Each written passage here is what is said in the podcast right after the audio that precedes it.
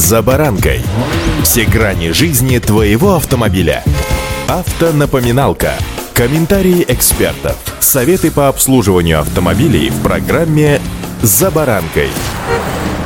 Вступила в силу новая редакция ценовых справочников, которые используются для расчета размера компенсации по автогражданке. Страховщики отмечают, что они были разработаны с учетом роста цен на автозапчасти. Однако детали в этих справочниках подорожали гораздо меньше, чем на самом деле, уточняют эксперты. Так хватит ли возмещения по ОСАГО, рассчитанного по новым правилам? С вами за баранка Александр Карпов. Здравствуйте. Автомобильные факты.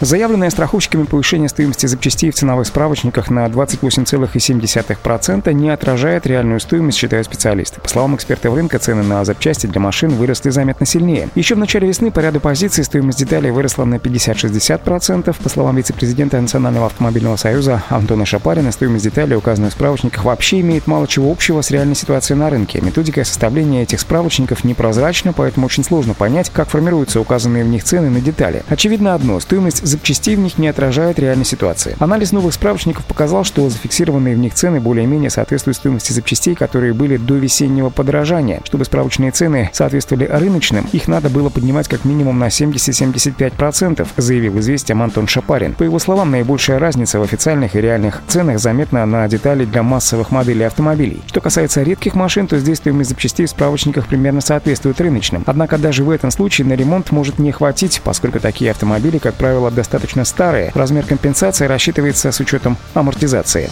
Автомобильные факты.